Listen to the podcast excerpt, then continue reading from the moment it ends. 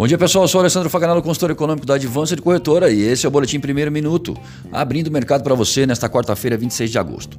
Dow Jones Futuro operando em baixa de 0,16%, Europa Frankfurt alta de 0,5% e na Ásia o índice CSI 300 da China encerrou em baixa de 1,17%. O comportamento do dólar ante as principais moedas no exterior é de alta de 0,07. No Brasil, o índice de confiança da indústria da FGV avança 4,1 pontos para 87,8 em agosto, recuperando 82% dos pontos perdidos em março e abril. Nos Estados Unidos, dados sobre pedidos de bens duráveis em julho saem às 9h30 da manhã.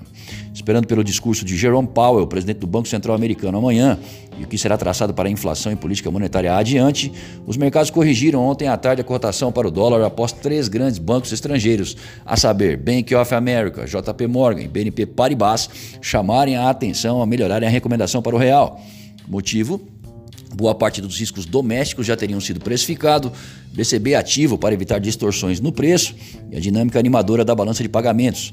Além de uma lista de moedas emergentes, o real será que mais se desvalorizou. Citações que contribuíram para uma correção favorável.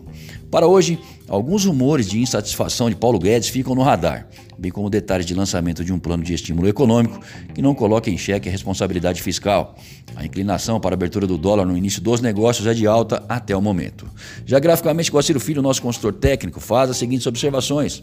Para o dólar, ontem o Banco Central informou superávit em transações correntes no Brasil de 1,6 bilhões em junho, frente ao déficit de 9,7 bilhões de dólares no mesmo mês do ano passado. Os investimentos diretos no país superaram as expectativas, alcançando 2,6 bilhões de dólares.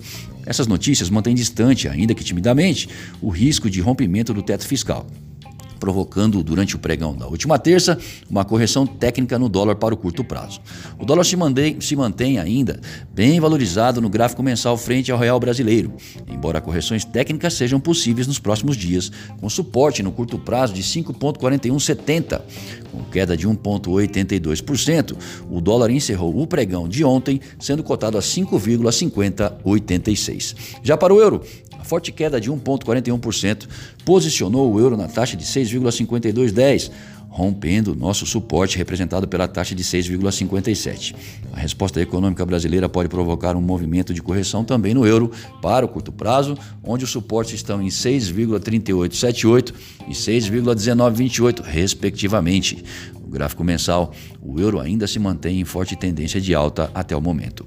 Desejamos bons negócios e fiquem atentos ao boletim segunda hora até às 14 horas.